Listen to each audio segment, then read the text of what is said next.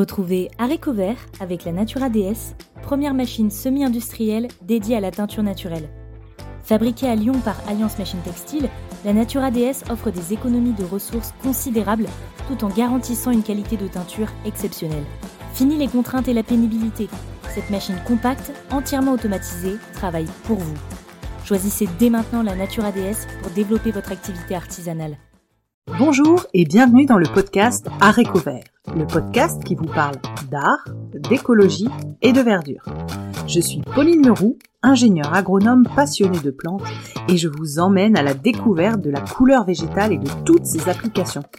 Que ce soit dans le textile, l'ameublement, l'artisanat, la décoration et dans d'autres domaines, chaque jeudi et samedi à 7h30, je vous propose des épisodes riches avec des invités passionnants pour approfondir le sujet de la couleur végétale sur toute la chaîne de valeur. Mon but Fédérer et démocratiser la couleur végétale dans nos vies. Alors, c'est parti Bonne écoute alors, bonjour à tous. Je suis ravie d'accueillir sur le podcast Aréco Vert Suzy Gallo. Bonjour Suzy. Bonjour Pauline. Alors Suzy, je voudrais que tu puisses nous partager euh, ton parcours, nous expliquer comment tu en es arrivée à la couleur végétale.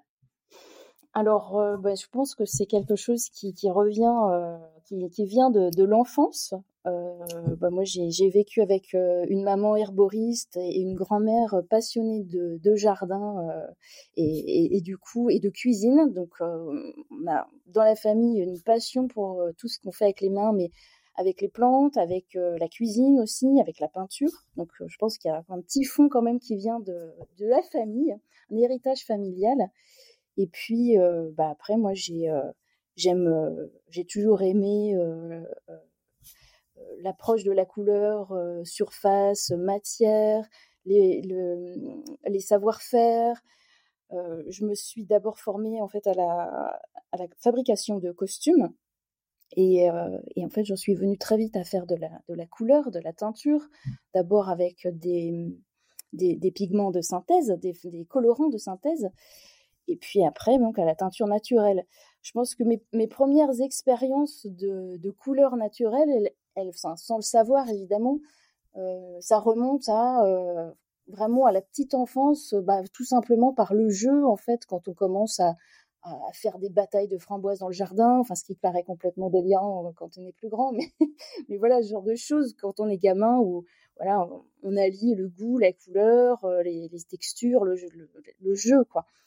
Et puis euh, et puis après en tant que costumière, en tant que professionnelle, bah, tout simplement s'interroger. moi je me suis interrogée pas mal sur l'histoire des couleurs, la symbolique des couleurs, et puis bah c'est vrai que le, le, le colorant de synthèse, bah, il offre pas trop ce genre de, de réflexion, enfin moins quand même, mais moins pour moi en tout cas, qui était euh, vraiment passionnée d'histoire euh, du costume.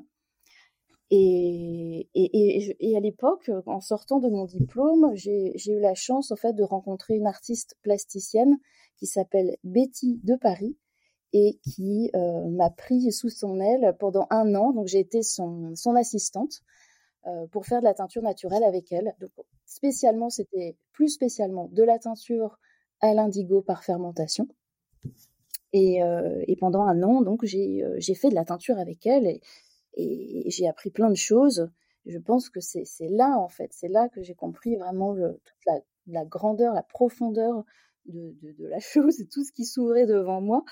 Et, euh, et c'est comme ça, c'est vraiment comme ça, grâce à, à Betty, que j'ai commencé et que j'ai découvert euh, les, premières, euh, les premières teintures végétales.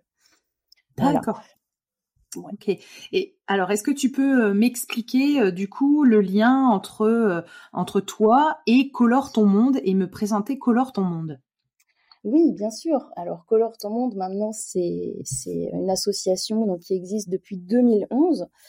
Euh, à l'époque, en 2011, je me rappelle très bien, euh, c'était une, moi j'étais encore costumière, mais j'avais vraiment envie de faire que de la teinture en fait. c'était euh, un peu, vous savez, quand on tombe dans le chaudron, on peut plus faire autre chose, quoi. C'est viscéral, quoi.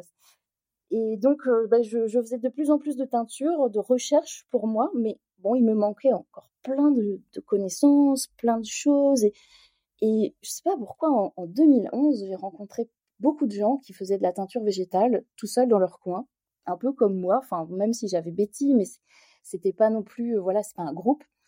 Et, et, avec ces gens, on a créé Color Ton Monde.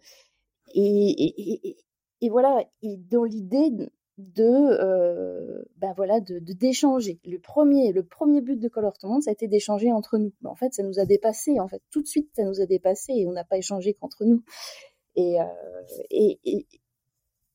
voilà, le lien avec Color Ton Monde, pour moi, c'est vraiment la, transmission. Et ça, l'est toujours d'ailleurs. Euh, donc dans la, dans l'association, je peux vous présenter, enfin te présenter euh, les, membres actifs de Color Ton Monde aujourd'hui.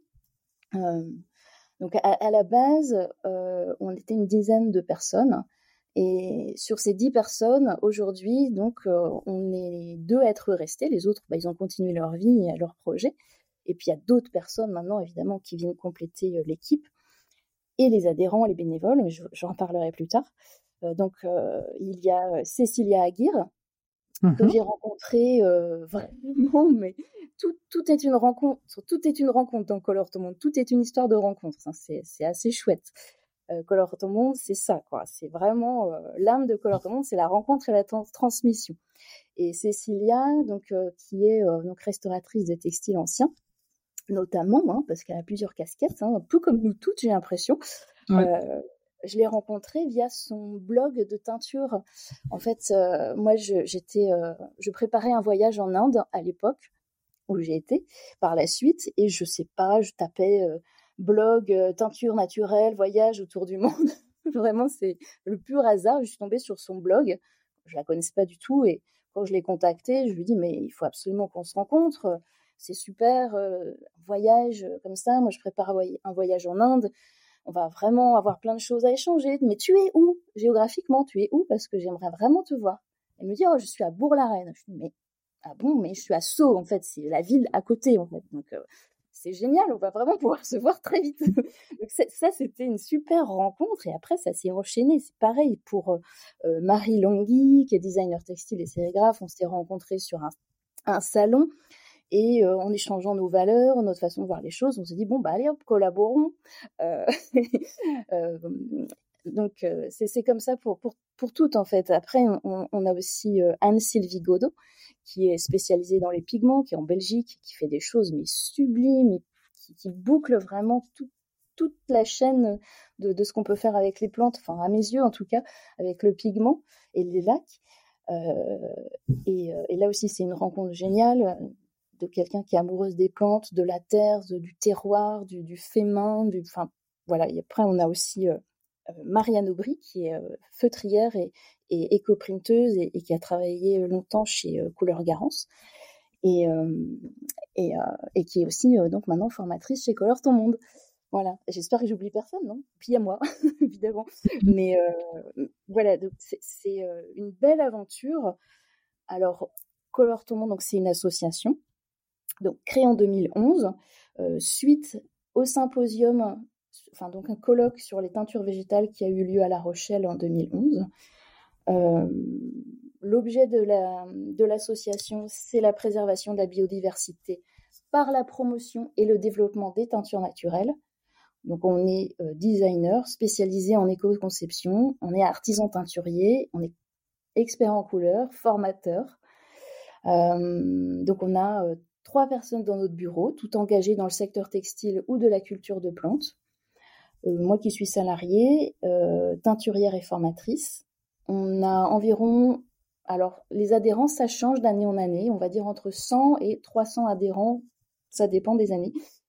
Euh, voilà, donc cinq formatrices, toutes spécialisées euh, dans leur domaine, la sérigraphie euh, avec Marie, la teinture naturelle, ça va être Cécilia et moi, les pigments avec Anne-Sylvie, les éco-prints avec, avec Marianne, et l'indigo aussi avec Cécilia et moi.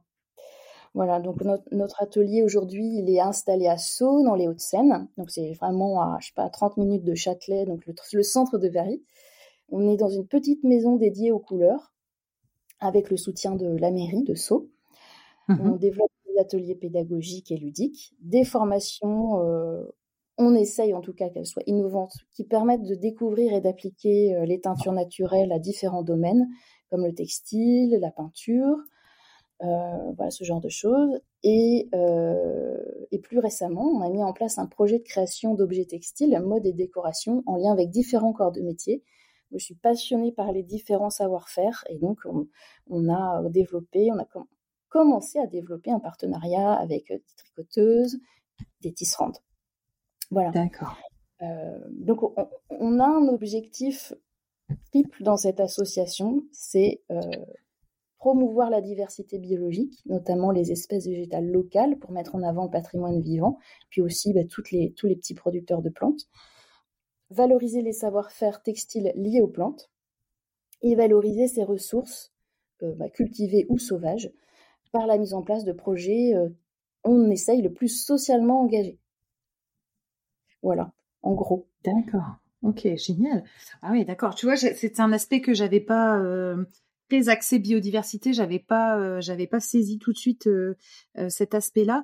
du coup, tu dis entre 100 et 300 adhérents, c'est énorme, c'est génial. Combien coûte l'adhésion? Est-ce qu'elle est fonction de du statut de la personne? Par exemple, est-ce que tu payes différemment si tu es un artisan ou si tu es une grosse entreprise? Comment ça fonctionne? Oui, alors on a un système d'adhésion qui est quand même assez, euh, assez doux. Euh, pour un, particulier, ça va être 10 euh, euros l'année. pour les entreprises, je crois que c'est 50 euros. Et pour les associations, il me semble que c'est 20 euros ou quelque chose comme ça. Oui, je crois que c'est ça. Ouais. D'accord, ok. Et donc, vous êtes centre de formation. Exactement. et donc, centre de formation, est-ce que vous proposez d'autres ressources euh, pour euh, à, mise à disposition de vos adhérents? Alors euh, oui. Donc par exemple, bon, c'est vrai qu'on est on est labellisé Calliope et ça, bah, c'est un peu une fierté. Donc je, mmh. c'est quand même un gros travail et ça, et ça, nous met un cadre et tout ça, donc c'est chouette, on est contente. ça permet aux gens d'avoir une prise en charge professionnelle dans certains cas, pas tous malheureusement, la loi est assez compliquée là-dessus.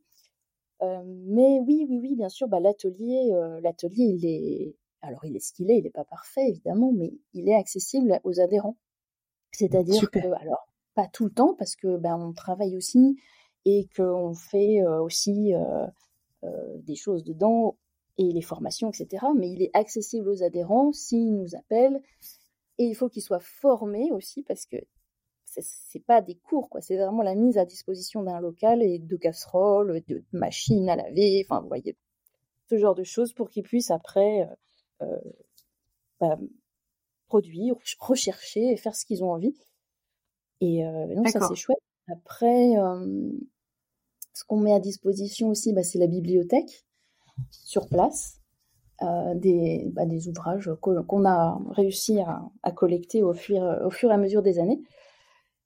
Et, euh, et en termes de, de, réseau aussi, on, a mis en place après chaque stage des groupes euh, sur WhatsApp pour que les gens puissent continuer à échanger.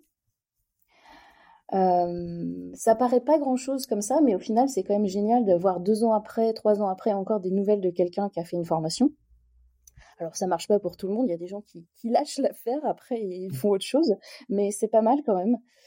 Et, euh, en fait, alors, nous, à notre niveau de, formatrice, puisqu'on est aussi un centre de formation, on, échange beaucoup entre nous pour euh, faire des formations qui soient équilibrées, qui aient du sens, qui résonnent les unes avec les autres. Et, et pour ça, en fait, il faut qu'on échange entre nous. Donc régulièrement, euh, on se rencontre. On est, c'est pas évident. Marie est à Pau, mmh. dans le sud. Euh, Marianne, elle est en Bretagne. Euh, Anne-Sylvie, elle est en Belgique. Bon, mais on arrive à se, à se, à se rencontrer. Et là, on l'a fait en mars, pendant deux jours. On a échangé sur notre pédagogie, sur le contenu de notre cours, voir ce qu'on pouvait mettre à jour. Parce qu'en fait, on est praticienne avant tout, et, du coup, le cours, bah, il faut qu'il évolue, et, et c'est génial. C'est une rencontre fantastique. On a, on a, fait plein de recettes pour essayer de faire des, des nouvelles choses. C'était super. Et comme ça a très bien marché et qu'on était ravis, euh, là, on va euh, proposer la même chose, mais pour les adhérents de, l'association. Alors, je ne pense pas qu'on pourra accueillir 100 personnes d'un seul coup. Mm-hmm. Impossible, euh, dans notre petit local en tout cas. mais, mais je pense que ça peut être chouette. Là, la, semaine prochaine, on se réunit avec différents membres de l'association pour faire des recherches colorées avec des plantes qu'on a récoltées. donc voilà, ça, ça c'est des choses qui sont qui font vivre aussi l'association. Euh, c'est une vie avec les adhérents, bénévoles ou pas. Euh, l'année dernière, on a fait aussi nos portes ouvertes. Donc ça, c'était chouette. Bon, on n'a pas eu énormément de monde sur ces premières euh, éditions, mais c'était génial. On a plein de, créateurs qui se sont formés chez Color Ton Monde et qui sont venus exposer leur travail, qui ont parlé des formations. On a fait des petits ateliers gratuits, donc c'était super intéressant de pouvoir rencontrer du monde. Euh, et puis pour les, créateurs de montrer ce qu'ils avaient fait aussi. D'accord. Voilà, par exemple, oh.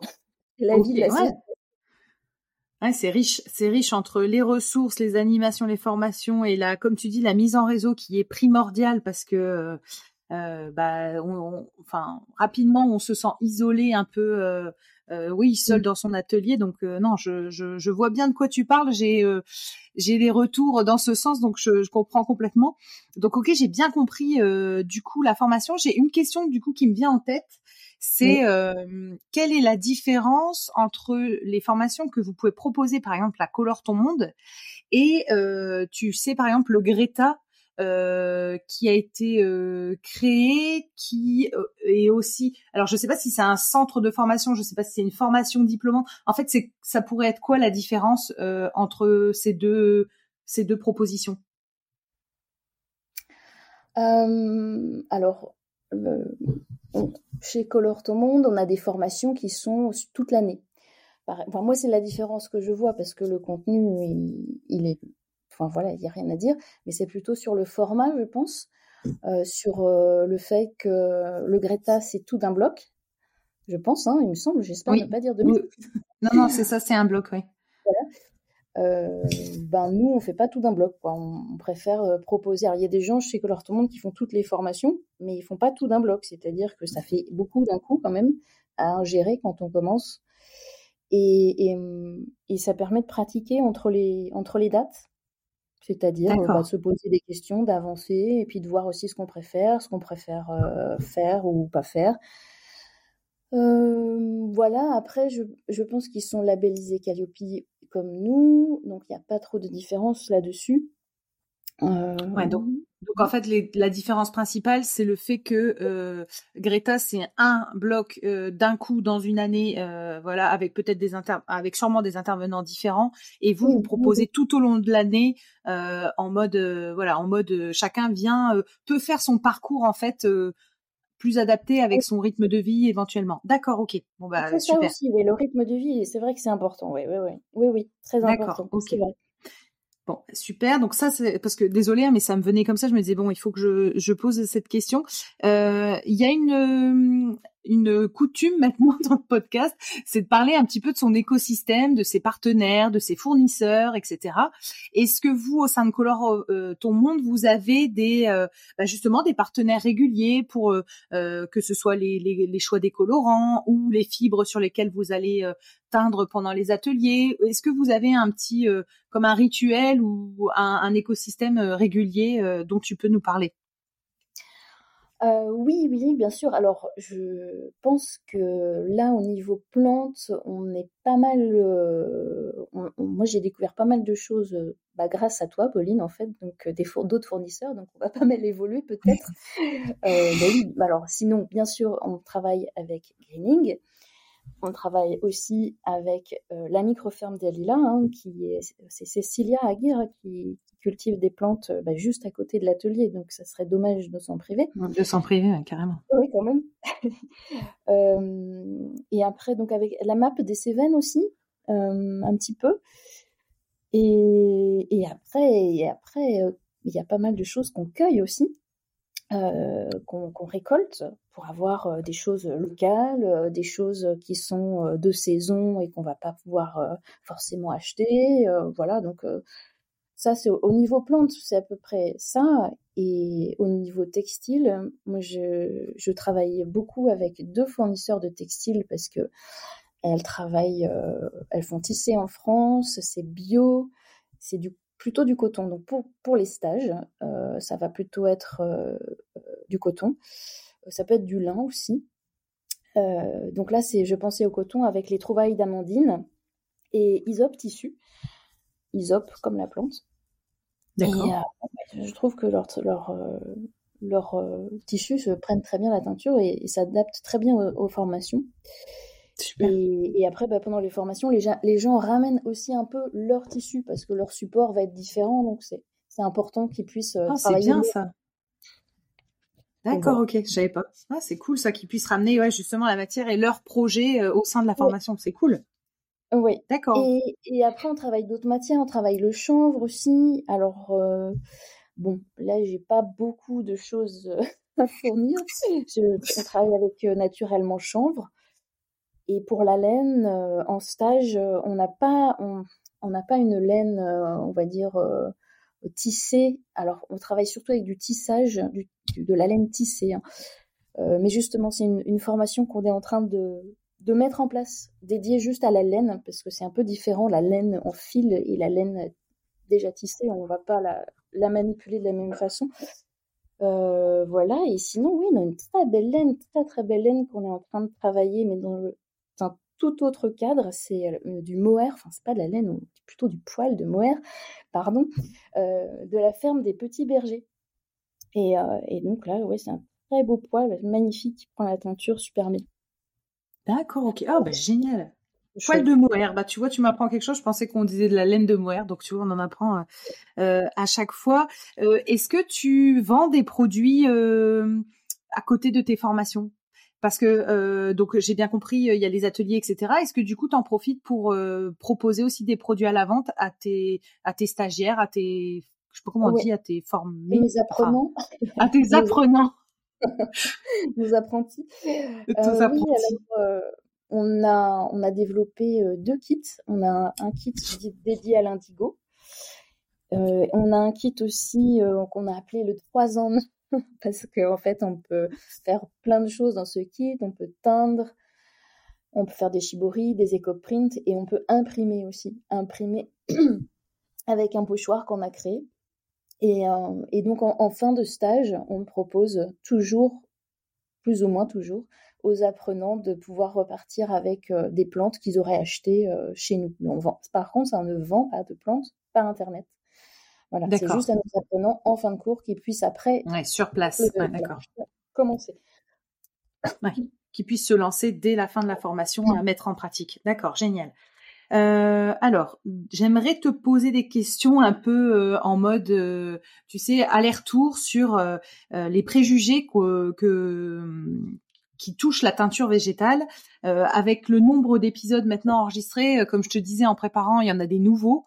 Euh, c'est mhm. dingue d'ailleurs qu'une discipline euh, ait autant de préjugés collés à la peau. Et donc, je voulais voir avec toi, je vais te donner un préjugé et tu, tu, essayes de me le, soit me le déconstruire, soit me le nuancer, soit si vraiment pour toi, oui, effectivement, il, il, est véridique, bah voilà, on se le garde et on, et on fait le tri en fait dans ce qu'on peut enlever ou pas. J'espère que c'était clair. Alors, du coup, le, premier préjugé, c'est euh, le nombre de couleurs proposées en teinture, teinture, végétale versus teinture synthétique. Bon, euh, bah, apparemment, euh, la palette de couleurs serait beaucoup plus, plus terne, beaucoup plus pâle et moins nombreuse. Est-ce que là, tu peux nous apporter ton éclairage? Bah là, je pense que c'est vraiment une méconnaissance du sujet. Euh. Enfin, évidemment que les gens qui font de la teinture naturelle, euh, végétale ou pas, euh, connaissent l'étendue des couleurs et du spectre coloré. Et, non, non, bien sûr, on peut avoir toutes les couleurs qu'on veut en teinture végétale. on peut développer plein de couleurs. Oui, oui, toutes les plantes en fait qu'on a nous permettent. Bah, on a du bleu, du jaune, du rouge, du rose, du marron et plein d'autres variantes, des, des nuances. Donc on peut vraiment tout faire peut faire toutes les couleurs. Est-ce qu'on peut euh, préciser, par exemple, euh, Suzy, dans les couleurs, par exemple, il y a euh, une une couleur à base, par exemple, d'une plante fraîche, d'une plante sèche et d'un extrait, mais on peut aussi combiner les couleurs ensemble, les nuancer. Est-ce que tu vois d'autres techniques qui font qu'on arrive à étendre la palette de couleurs? Oui, bien sûr. Bah, alors, oui, c'est vrai qu'on peut, on peut faire un bain de, plantes pures, hein, c'est-à-dire, voilà, avec euh, on prend son tissu, on va peser le tissu en fonction du poids de celui-ci, tissu ou, fibre, fibre, enfin quelque chose à teindre. On va décider de, la nuance, c'est de la profondeur de ton qu'on va vouloir donner au tissu, pardon. Euh, et, déjà en jouant sur euh, le pourcentage de la plante, on va pouvoir jouer sur la nuance. c'est la base, on va dire. après, il y a plein de livres passionnants après que je pourrais te donner, enfin notamment un auquel je pense, dans lequel on joue beaucoup sur les mordants. Moi, je, préfère pas jouer trop sur le mordant, c'est-à-dire l'étape vraiment avant la teinture, où voilà, on, va permettre de, de, de, créer une passerelle entre le colorant et le tissu. Euh, moi, je suis adepte de la bonne vieille noix de Galles. Vraiment, c'est c'est ce que j'aime, la noix de Galles, mmh. avec, euh, avec la lin. Mais il y a plein d'autres façons de mordancer. Et ce mordançage-là, il va aussi permettre de jouer sur la couleur, de jouer sur la nuance. Mais, mais comme moi, je vois toujours l'aspect financier aussi de ma teinture, il y a certains, certains mordançages que j'ai vraiment mis de côté, pas parce qu'ils ne me plaisent pas en termes de beauté ou qu'ils ne sont pas, euh, comment dire, euh, ils ne sont pas efficaces, mais, mais tout simplement parce qu'ils coûtent plus cher. Et... Et, tu penses auquel, par exemple, de mordançage qui coûte plus cher? Bah, bah, par exemple, euh, je pense à une technique. Euh, enfin, c'est pas que ça coûte plus cher. Enfin, si, en, en, certain sens. Je, je pense à une technique sur, pour la laine, notamment, qui consiste à, à, qui est une super technique, intéressante, mais pas pour tout. Voilà, je pense à, au mélange du tanin et d'acide citrique pour faire pour pousser le colorant dans la laine et, et en fait bah, on se rend compte si on compare avec un nuancier euh, fait avec ce mordançage là et un autre nuancier fait avec la laine tout simplement sur la laine qu'après si on teint avec euh, je sais pas moi la garance par exemple euh, bah forcément on va avoir une gamme de couleurs beaucoup plus pâles avec avec celle qui est avec la avec le tissu qui a été sur le tissu qui a été mordancé euh, avec le tanin et, l'acide citrique. Bon, j'espère que je pas, j'espère que c'est clair ce que je raconte, que je ne m'embrouille pas trop. Mmh. Euh, mais en, tout cas, euh, voilà, ça veut dire que ça mange de la matière colorante, c'est-à-dire qu'à 20% mmh. de différence avec la lin, on va avoir un rouge. Je parle de l'extrait, là, d'extrait de plante, peut-être avec des mmh. plantes, on aura 100%. Euh, voilà, on aura un rouge écarlate et avec l'acide citrique et le tanin, on va avoir un orangé mais pourquoi pas Bon, voilà, moi, je, c'est pour ça que j'aime bien baser euh, plutôt mes recherches de couleurs sur le mélange des couleurs et pas sur le mordant. Mais c'est une, c'est une façon de travailler et qui est super intéressante aussi. Hein. Mais moi, personnellement, D'accord, donc on, peut euh, donc utiliser euh, la plante comme on a dit euh, sèche, non sèche, en extrait. On peut jouer sur les mordants. On peut, est-ce qu'on peut mélanger des extraits ensemble et jusqu'à quel, enfin en gros, est-ce qu'on peut mélanger Moi j'ai déjà essayé avec deux, par exemple, mélanger deux extraits ensemble avant de commencer la teinture. Est-ce qu'on peut le faire avec plusieurs extraits, genre je sais pas jusqu'à quatre, ou c'est complètement stupide ou Alors, moi, j'en mélange deux, trois, grand max. Voilà, c'est ça. Je pense qu'après, ça n'a plus vraiment d'intérêt. D'intérêt, oui. Euh, mais oui, on peut les mélanger. Et après, comme c'est quelque chose qui est vraiment vivant, une matière vivante, si on change l'ordre des teintures, c'est-à-dire qu'on peut mélanger dans le même bain, mais on peut aussi euh, faire d'abord une teinture, superposer une autre, et ben on n'aura peut-être pas le même résultat euh, si on change l'ordre de teinture, quoi. D'accord. Et est-ce que tu as des astuces pour modifier la couleur une fois euh, la teinture faite? Donc avec le nuançage, mais est-ce que tu as, est-ce qu'il y a encore d'autres techniques pour, pour avoir d'autres couleurs et augmenter le nuancier? Alors, oui. Donc, on va parler de post-mordançage avec l'alun et le fer, notamment. Va convenir parfaitement pour faire des, des post-mordançages. Donc du coup, tu disais le post-mordançage avec l'alun et le fer. Est-ce que c'est un peu aussi ce qu'on peut appeler le nuançage ou ça n'a aucun rapport? Oui, oui, c'est le, le, nuançage. C'est ce qui va permettre vraiment euh, euh, à la couleur de, de, virer, quoi, de passer. Euh, donc l'alun, ça va nous permettre d'avoir des couleurs lumineuses, le fer plutôt sombre, et de faire vraiment virer, par exemple, un jaune de réséda au kaki, un rose cochenille à un violet, euh, voilà, ou de, la grenade qui va faire un, jaune, mais un jaune un peu, un peu sale, quoi, un peu, un peu mmh. beige, à un noir. Donc euh, oui, oui, ça c'est très intéressant et il y a d'autres mordants, d'autres choses qu'on peut utiliser. Moi, je, ne les utilise pas, mais ce que j'avais vu en Inde, bon, évidemment, on va pas faire ça ici. Et ce qui m'avait un peu un peu choqué quand même, c'est le travail euh, d'impression au mordant, c'est-à-dire imprimer les mordants avant et teinture, et après teindre dans un bain de plantes. Et leur mordant, c'était l'étain et le chrome.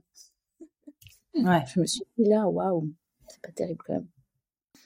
Ouais, il manque un petit, euh, comment on appelle ça, une petite charte de conduite ou un, tu sais, un petit guide de de bonnes pratiques pour respecter quand même euh, tu vois, comme tu dis, euh, à minima, euh, l'environnement et les produits qu'on utilise. Je trouve que ça, ça, ça m'étonne que tu vois, ça n'existe pas. Je trouve que ce serait intéressant de mettre ça en place, mais bon, on dévie. Et les, donc, est-ce qu'on a estimé, est-ce que quelqu'un a estimé le, nombre de nuances possibles en couleur végétale? Bonne question, je ne sais pas, mais il y en a beaucoup. il y en a beaucoup, euh, ça c'est sûr. Oui, oui, sûrement quelqu'un l'a fait, mais je, je, ne sais pas trop. Ouais. Il y en a énormément c'est sûr. Ouais, voilà. Donc pour répondre à ce préjugé-là, euh, non, il y a énormément de couleurs et elles ne sont pas que terne et pastel. Euh, est-ce que donc le préjugé numéro 2, c'est qu'il n'y a aucun colorant qui tient aux UV Bon, là, il faut se retourner vers le passé. Il faut être un peu euh, clairvoyant et regarder les œuvres passées et les étudier. Et ça, c'est précieux pour moi d'avoir rencontré Cécilia. C'est que son regard de, de, de restauratrice de textiles anciens bah, nous a permis à toutes d'avoir euh, vraiment euh, ce recul sur la solidité lumière. je pense qu'elle en avait parlé dans, dans, son entretien avec toi. Et euh, non, non, et ça, ça, ça, tient évidemment, tout, tout passe. Hein. je veux dire, dans la vie, tout passe. Hein, c'est pas, pas, nouveau, quoi. Même nous, quoi. On passe un jour, on trépasse même. Mais, mais la teinture, elle, elle, se patine avec le temps. Et, et voilà, mais après, bon, il faut bien choisir ses plantes. Il faut là aussi regarder vers les anciens et regarder bah, ce qui s'est fait. Bah, désolé, mais personne ne teignait avec le chou rouge et la betterave. Euh, alors, ça se voit énormément sur les réseaux sociaux et pour ça, c'est faire parce qu'il y a des milliards de gens qui après essayent et justement, bah, ça tient pas. Donc, ils se disent, ah, bah, ça tient pas la teinture végétale. Bah ils n'ont pas le savoir-faire. C'est comme si j'essayais de faire du vin, si vous voulez, et que je me disais, ah, c'est dégueulasse le vin parce que je sais pas le faire, quoi. Ah enfin, bref. Là, en tout cas, oui, bien regarder, bien sélectionner ces plantes, euh, des plantes grand teint qui tiennent bien, et puis aussi sélectionner un bon processus pour fixer. D'accord. Ok. Euh, préjugé numéro 3, la teinture végétale pollue et utilise des métaux lourds. C'est exactement ce que tu décriais euh, juste avant. Est-ce que tu peux nuancer ce propos, ce préjugé? Oui. Alors, c'est vrai que bah, aujourd'hui, on on pourrait très bien se dire, ah bah, je vais faire une cuve d'indigo et puis euh, pour solubiliser mon pigment, je vais utiliser de l'hydrosulfide de soude. Bah non, ça, ça c'est polluant. Donc là, on fait de la teinture végétale et là, ça pollue. Mais c'est, on n'en est plus là. Enfin, je pense pas. En France, en tout cas, on a bien pris conscience. Tout le monde, tous les gens qui font de la teinture végétale ont ces valeurs justement de, de faire les choses jusqu'au bout et de les faire bien. Et, euh, c'est vrai que là, je parlais avec euh, un, monsieur qui voulait teindre des, grandes pièces euh, et qui me dit mais moi mon, teinturier euh, il, il est pas sûr parce que il m'a dit que c'était des métaux lourds la lin et le fer. Et puis il avait peur que ça fasse des trous dans ses cuves. Donc euh, non non là là il va falloir oui bon voilà il faut encore un petit peu ben, en parler et redonner le sens. Éduquer au bon terme. Et non, non, donc il n'y a pas de métaux lourds. Après, évidemment, voilà, il faut nuancer comme tout et bien faire les choses. Il y a pas mal de gens qui me demandent Ah, mais moi, si je fais un bain d'Alain, après, est-ce que je peux rejeter l'eau dans mon jardin? Ça, ça revient pas mal en fait. Et du coup, ce qu'on avait essayé et qui marche bien, c'est de dans le bain d'Alain de mettre un œuf, casser un œuf, et la protéine en fait fait coaguler l'alun et après donc on peut filtrer, on enlève on enlève toute la partie œuf et alun, plus d'alun dans le bain. Ça avait bien marché. Ah génial. Ah ouais, super astuce. Préjugé numéro 4, la teinture végétale ne tient pas au lavage. Bon, ben, le lavage, euh, comme la transpiration, euh, pareil, ben, il, faut, il, faut, euh, il faut sélectionner des bonnes plantes, des bons process, pareil, c'est toujours pareil, mais oui, ça, ça tient au lavage, on a de très bons résultats au lavage. Il faut juste ben, faire un bon processus de A à Z, bien le faire, à fond. Mais oui, ça prend Ok. Euh, préjugé numéro 5. Si euh, on... Alors, elle est compliquée celle-là, je vais essayer d'être claire. Si on basculait euh, la teinture de tous nos vêtements à la teinture végétale, on occuperait tous les sols qui nous permettent de nous nourrir. Oui, alors c'est évidemment, euh, si on reste sur un modèle économique, alors là, on va faire un peu de mélanchonisme, non, je, rigole, mais euh, si on reste sur un, modèle économique euh, qui est celui de la surconsommation de, de tout, en fait, y compris du textile, évidemment, ça n'irait pas. Il y a un changement de paradigme, je pense, qui est déjà un peu lancé, quoi, mais qu'il faut continuer à faire et, euh, et, aussi, et aussi pousser les techniques de coloration, c'est-à-dire que euh, on, va peut-être aussi se diriger plus vers de la teinture de fil dans des autoclaves, je l'espère, dans l'impression aussi. La teinture euh, végétale, c'est super. Il y a plein de choses à faire, la récupération des bains, mais il y a aussi les encres. On, en parle beaucoup, mais les encres, elles peuvent s'appliquer sur le textile et, et là, on a besoin de moins d'eau, de moins d'énergie. Euh, donc, il y a plein de choses à faire, oui. Et, évidemment, euh, être intelligent, euh, marcher avec des produits qui sont issus de l'élagage, des plantes, je veux dire, qui sont issues de l'élagage, et, de plein d'autres colorants sûrement qui seront trouvés, hein, parce qu'il y a pas mal de, de biomes. De recherche. Oui, voilà. Puis sur la planète, c'est quand même une ressource, bah, pas infinie, mais, mais incroyable. On ne connaît pas encore certaines choses. Et, et donc peut-être qu'il y aura d'autres choses trouvées. Mais oui, oui, non. Si, si on reste sur le même modèle, c'est sûr que ça ne pourra pas marcher. Il faut. Euh, préjugé numéro 6, la teinture végétale, c'est cher. Ouais. Alors c'est cher, euh, bah oui, c'est cher. Dans le sens, oui, je suis un peu d'accord quand même là, parce que on est euh, sur, euh, c'est cher, c'est cher dans le sens où sur le coup, bah oui, il faut faire pousser des plantes, ou bien il faut aller les récolter, ou bien il faut aller les tailler. Ce qui coûterait le moins cher, c'est peut-être du coup, en tout cas au niveau de la matière première, de récupérer des résidus alimentaires. On pense euh, beaucoup à la peau d'avocat, mais finalement, c'est quoi le, coût d'une peau d'avocat? La production des avocats. Bref, un peu, on part un peu loin dans, dans l'origine des plantes, mais, mais en fait, il faut quand même penser à tout. Euh, après, ça coûte cher aussi, bah, parce que bah oui, il faut, il faut, il faut de la connaissance, il faut un savoir-faire et du temps. Mais le temps, il s'optimise. Et, moi, je pense aussi au coût euh, à plus longue durée, parce qu'on voit souvent juste devant soi et pas plus loin. Et qu'est-ce qui va coûter cher aussi C'est les pollutions des sols, euh, les maladies aussi que les gens développent parce qu'ils travaillent avec des produits polluants. Ça, ça coûte pour moi encore plus cher. Mais après, oui, euh, il faut, il faut penser à tout. J'ai pas la réponse la parfaite là.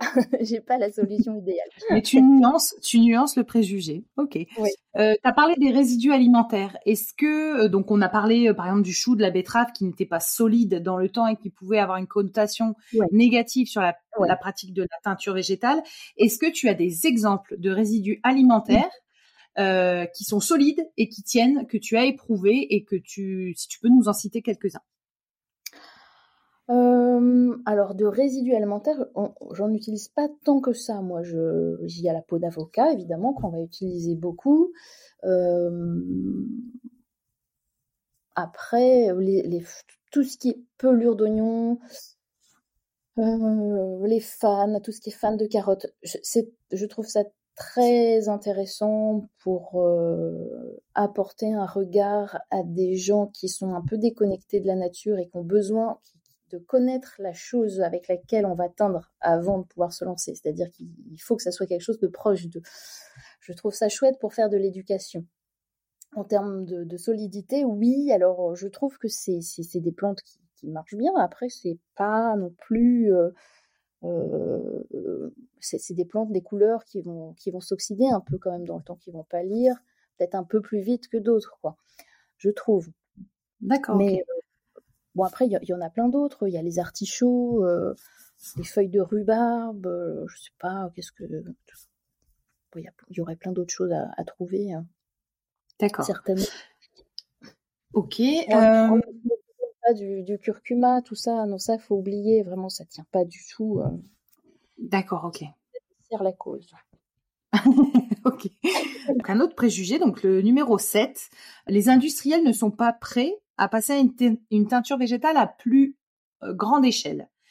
J'entends bien pas euh, grande échelle dans le sens on fait tout ce qui a été fait dans le synthétique, on fait la même chose et les mêmes erreurs dans le végétal. Non, je parle dans monter à une plus grande échelle, c'est-à-dire euh, euh, se mécaniser, euh, faire quand même un peu plus de quantité, mais pas non plus partir dans les dans les désastres qu'on connaît aujourd'hui. Est-ce que ces mmh. industriels-là sont prêts? Bon, moi, j'ai pas un lien très poussé avec les industriels, j'avoue, mais j'en ai quand même côtoyé quelques-uns dernièrement, et je pense que oui, il y a, une volonté de, de, s'aligner sur une demande aussi, une demande de, de clients, hein, euh, tout simplement. Et, euh, et, après, oui, alors il y a, y a, différents niveaux. J'avais visité une, une, usine en Inde qui fait de la teinture végétale et, euh, et ça, ça n'allait pas du tout parce que ça n'allait pas du tout. Enfin, dans le sens où finalement leur, leur machine qui était génialissime, ils n'étaient pas adaptés vraiment au process de teinture végétale ce qui fait que la teinture ne marchait, enfin ne tenait pas très très bien, ne teignait pas, le fil n'était pas teint au cœur.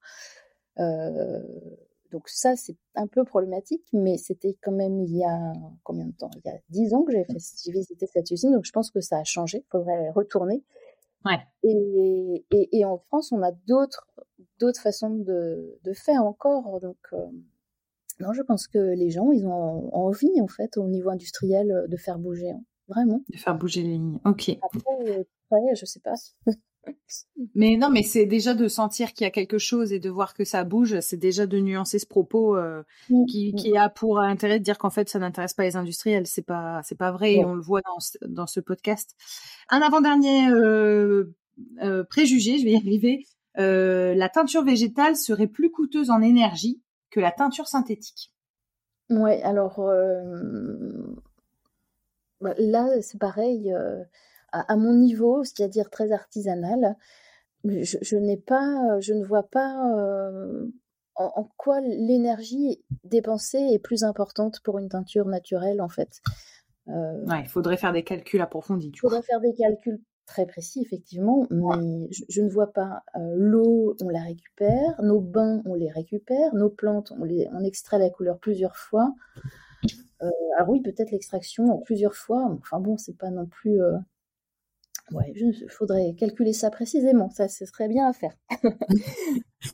Et j'ai un préjugé qui, alors, qui est tout frais, hein, que j'ai eu ce matin, euh, qui en fait, je, trouve que c'est un vrai, c'est un vrai, une vraie image qui colle à la peau de la teinture végétale. Donc je l'ai mis là-dedans avec préjugé. Mmh. C'est l'idée, c'est il faudrait sortir de cette image euh, des années 70, baba cool bobo de la teinture végétale. Est-ce que tu partages ce préjugé?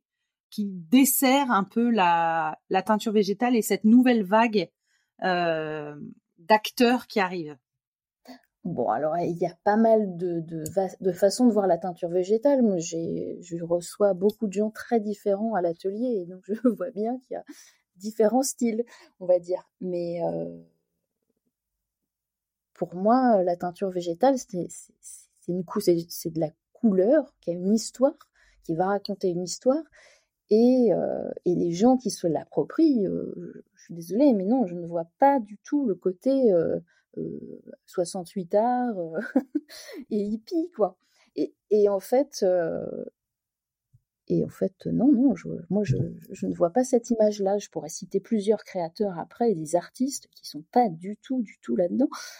Après, oui, j'imagine que selon là où on se place, comment on se place, ce qu'on voit autour de soi, on peut recevoir cette image-là. Mais moi, je ne l'ai pas du tout, en tout cas. Je ne l'ai vraiment pas. D'accord, ok.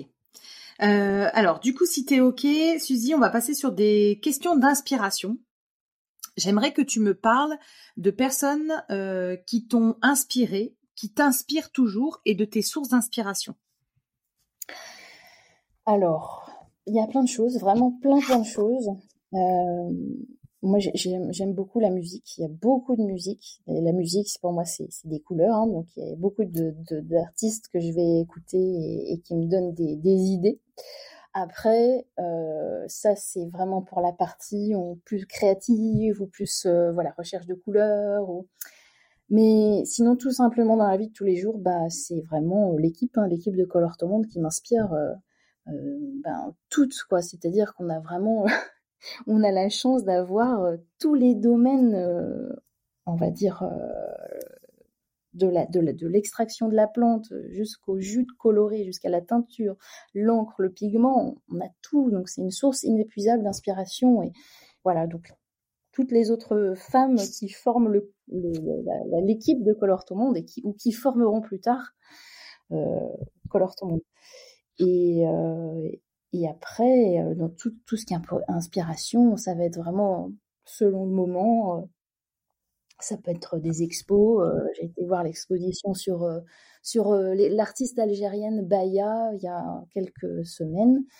Et ouais, c'était, super de voir comment elle mélange les couleurs, comment elle se juxtapose. moi, je, suis vraiment passionnée par la couleur matière, donc ça me parle, ça me parle beaucoup. Bon, après, voilà, ça peut être plein de choses, tout simplement tout ce qui est végétal aussi, le végétal autour de, autour de moi, euh, l'océan, il y a plein de trucs, quoi. ok. Euh, qui fédère pour toi aujourd'hui autour de la teinture végétale? Euh, alors il y a plusieurs personnes. Après, pour moi, la fédération, bah, déjà, c'est un boulot à plein temps. Hein. C'est clair que il faudrait, il faudrait quelqu'un, il faudrait une fédération à plein temps, vraiment quelqu'un qui soit embauché rien pour faire ça vraiment pour vraiment fédérer à fond. Mais sinon, on, est plusieurs à, fédérer euh, au sein de, de Color Ton Monde ou pas. Euh, donc il y a Marie Longhi qui, euh, qui fédère pas mal de gens autour des solutions de d'impression des plantes vers peau, enfin à peau d'ailleurs. Bah, après, il a, y a au, sein de Color Tomo, bah, on essaye de fédérer le plus possible. On essaye, on essaye d'organiser comme ça des retrouvailles, des, choses. Après, c'est sûrement pas assez. Ce qui est compliqué, je pense, de, de peut-être, c'est vraiment de pas avoir quelqu'un quoi qui fasse ça à plein temps. Mais le podcast, il, participe pleinement. C'est vraiment super aussi. Ok, donc toi, tu vois, tu penses à une quand même un manque de, de, cette fédération qui pourrait regrouper euh, euh, parce qu'il y a plusieurs associations quand même. Tu vois, moi dans mes recherches, j'ai donc j'ai vu euh, Color ton monde, j'ai vu euh, Isina, euh, j'ai vu les Tinctoriales aussi à Lille, donc que j'arrive pas à joindre, mais est-ce que tu as d'autres associations d'ailleurs que tu Oui, oui, c'est vrai. Alors, bah oui, oui, c'est vrai qu'il y a les Tinctoriales à Lille. Il y a aussi une autre association vers Nantes, mais j'ai oublié son nom. Euh, je pourrais retrouver, ils sont à Nantes, ça c'est sûr. Et euh, ils font des ateliers, euh, ils proposent au, public de venir pour découvrir vraiment les, couleurs naturelles. oui. Ouais, si tu retrouves le nom, je suis, je, je, je, suis preneuse dans mes, dans mes recherches. D'accord. Donc, donc toi, tu vois quand même la nécessité d'avoir quelqu'un qui pourrait fédérer, qui pourrait fédérer bah, l'ensemble, parce que c'est vrai que par rapport à d'autres professions ou d'autres domaines de l'artisanat. Euh, c'est vrai que ça peut éventuellement, ça peut éventuellement manquer et du coup, euh, perdre en comment on va dire force de frappe et force de parole et poids dans les dans les médias etc etc enfin moi c'est ce, ce retour là que je je perçois euh, mm. est-ce que tu peux nous parler des événements qui ne sont qui sont à ne pas louper sur la teinture végétale? Euh, alors, je, je n'en connais pas vraiment en fait, euh, à part euh, voilà le, le, colloque, les symposiums sur la teinture végétale. Je ne sais pas quand il aura ah. lieu le prochain. Je sais que cet été, enfin l'été dernier, il y a eu quelque chose, mais qui était absolument hors de prix, donc c'était impossible de participer malheureusement. Il n'y avait pas grand monde, je crois d'ailleurs. Euh, voilà. Et euh, après, il, manque une énergie, je pense, de groupe aussi euh, pour sur le long terme. Donc c'est pour ça salarier quelqu'un, c'est pas mal aussi pour pour pour avoir une fédération qui dure, quoi, qui s'est qui se délite pas dans le temps. Après, non, je pense au festival créé par Marie Longhi, donc Isina, pardon, j'ai pas dit tout à l'heure, à Pau, qui aura lieu, je pense, à l'automne prochain, avec des conférences, tout ça et des ateliers. Et euh, bah alors ça, donc c'est plutôt pour nos adhérents. Nous, on va faire un événement donc participatif où les gens pourront venir échanger à l'automne prochain aussi, euh, échanger entre eux, se retrouver, etc. Et puis après, non, j'ai pas, j'ai pas un événement clé comme ça à donner. Ah. Ok. Euh, si tu étais un, une plante tinctoriale, laquelle tu serais et pourquoi? Euh, alors j'ai réfléchi à cette question assez longuement, je dois dire, sans vraiment trouver une réponse euh, très euh, logique. Je pense que ce serait le chêne. Ah. J'aime beaucoup cet arbre, je trouve bah, déjà super. Je sais pas, il, fait, il me fait rêver quoi quand je m'allonge en dessous. J'adore regarder les branches et tout ça. Après, bah, il, il, est, il est complet quoi. Euh, la noix de Galles pour euh, est juste magique pour moi c'est vraiment un phénomène extraordinaire quoi cet œuf qui pond euh, cette mouche qui pond son œuf le chêne qui développe cette gale autour et qui qui, s'en sert pour pour se protéger et le teinturier qui, qui va venir récupérer ça. Enfin je trouve ça juste magnifique. J'avais vu un je sais plus sur internet un, un alchimiste je crois. Il y a très longtemps je ne saurais plus dire quand qui avait passé toute sa vie à étudier la noix de Galles, quoi. je trouve ça génial. Bref, ouais, la noix de Galles. Et puis en teinture, bah, ça peut faire des roses, des marrons, oranges, des bruns. Donc euh, voilà, le chêne me plaît bien. Quelle est ta fibre de prédilection pour la teinture? Euh, bah, je crois que j'aime bien euh, toutes les fibres en fait, du moment qu'elles sont belles. Euh, et, et, et, brut. Cet aspect, cet aspect un peu brut me plaît bien, moi. Euh, je trouve qu'il y a des reflets, que la teinture, elle prend plutôt bien. Ouais, je crois que j'ai pas, j'ai pas envie de choisir, en fait. D'accord, ok. Est-ce que tu aurais des livres à recommander aux auditeurs pour approfondir euh, le sujet de la couleur végétale, de la teinture végétale, enfin, ou du végétal? Qu'est-ce que tu pourrais nous conseiller comme lecture? Ah oui, alors, j'ai oublié ma liste, mais j'ai essayé de m'en rappeler. Donc, bah, il y avait le livre d'Anne Varichon. Je crois qu'elle va en sortir un autre bientôt. J'ai cru voir ça sur les réseaux sociaux. Donc, son, livre, c'est Pigments et teinture dans les mains des peuples aux éditions Seuil. C'est toute la symbolique des couleurs avec plein d'histoires, plein de, de, de légendes. Moi, j'adore lire ça. Et sinon, au niveau technique, j'aime beaucoup euh, le livre, c'est le carnet de recettes de Karine Delaunay d'Elf. Et, je trouve que c'est génial d'avoir ce carnet de recettes euh, avec plein de, choses dedans. C'est vraiment très très riche, très très riche, ouais. Et puis euh, il y avait un autre livre, j'ai mis sur ma liste, j'ai oublié, sur l'indigo. bon, je, je, ne me rappelle pas le livre, le nom du livre. après, il y a tous les livres aussi de, comment il s'appelle, ah, cet historien Michel Pastoureau, que je trouve génial sur la couleur, parce qu'on voit vraiment la couleur différemment avec l'aspect culturel. mon livre préféré, je crois que ça avait été sur le noir, mais il y en a, il y en a d'autres, il y en a plein d'autres, donc ça, ouais, je trouve super aussi. D'accord. J'ai une question un peu un peu bizarre. C'est euh, quelle est ta plus grande fierté, soit à toi, euh, Suzy, soit au sein de Color ton monde, soit de Color ton monde. quelle grande fierté tu retires de cette de cette aventure? Euh, bah déjà de pouvoir vivre de mon ma passion, je crois ah. que ça c'est quand même une, sacrée vénarde. Hein. Ça je tenais à te le dire, t'es une sacrée vénarde. voilà, même si c'est pas facile tous les jours et que parfois il y a des jours où on se dit mais mince, j'arrive pas à faire ça, voilà, comment je vais faire, puis le lendemain, bah, ça marche, donc on est content. voilà. Donc on est quand même avec du naturel, quoi. Donc il y, a pas mal de, c'est du vivant, quoi. Donc faut, voilà, il faut s'adapter, quoi.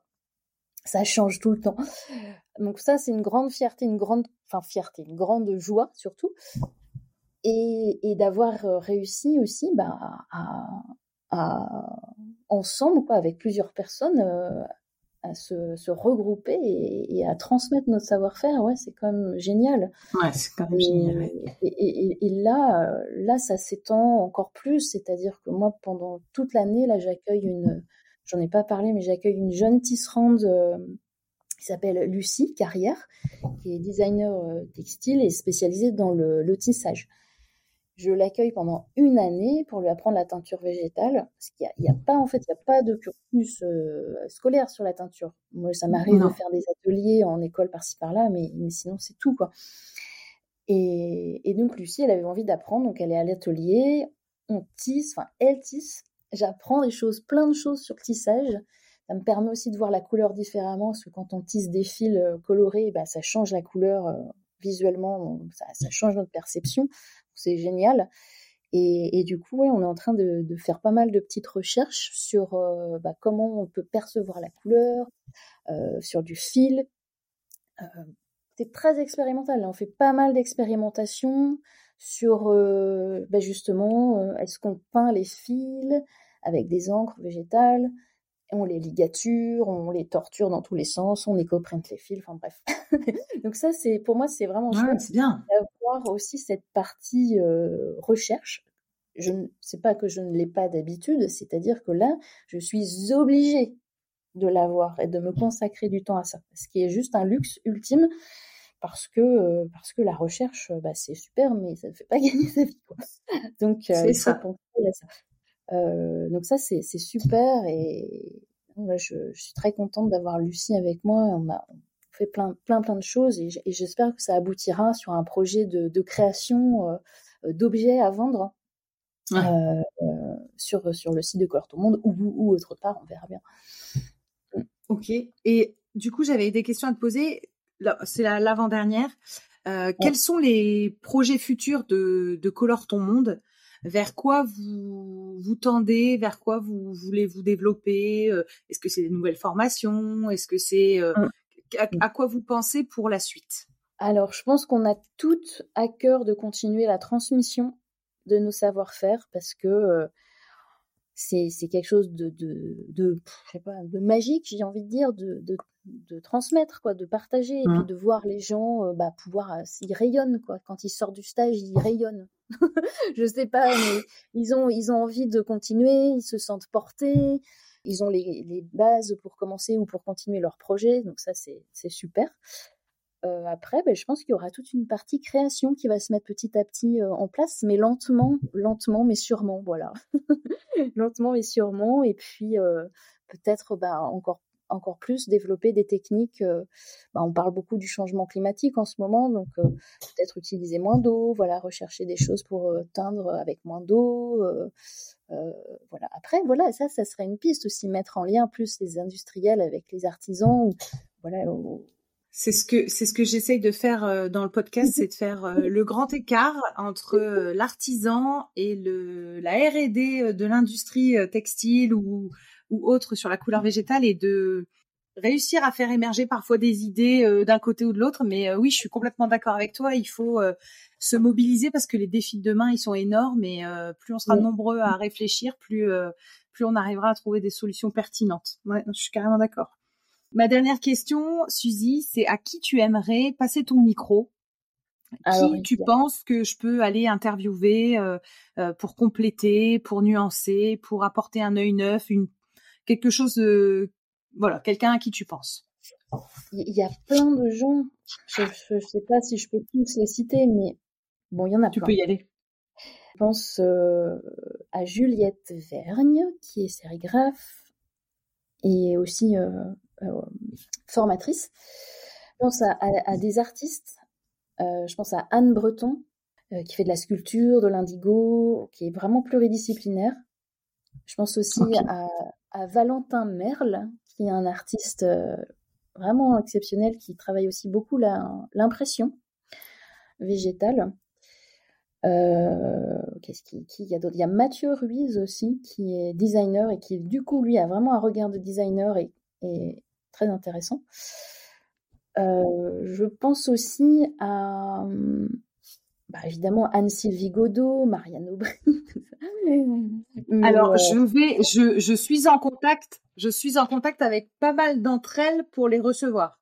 J'ai ah, bah, déjà eu Cécilia Aguirre, c'est l'épisode 19, Marie Longhi, je me souviens plus de son épisode, mais elle est passée, elle va passer aussi cet été. Anne-Sylvie, on est en train de se caler une date. Et toi, je t'ai là, donc euh, je pense qu'on aura fait pas mal le, le tour, c'est chouette. Après, il y a, y a, une autre personne euh, qui, fait, qui, est, qui, est, vraiment, euh, qui fait vraiment des, des, broches en fleurs sublimes, qui est en Belgique, qui s'appelle Dorothée Catry.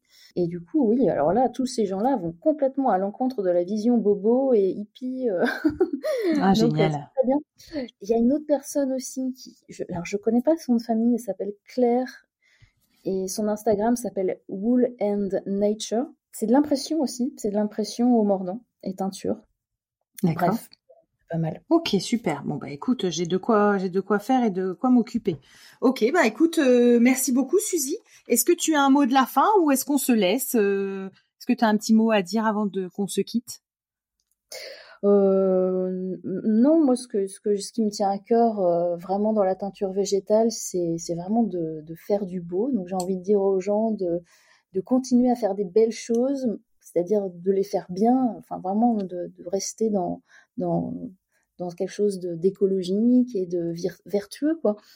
Vraiment de garder ça à la tête, quoi, et, et, ça fera bouger aussi certainement les choses si on reste vraiment sur cette longueur d'onde là, quoi. Ok.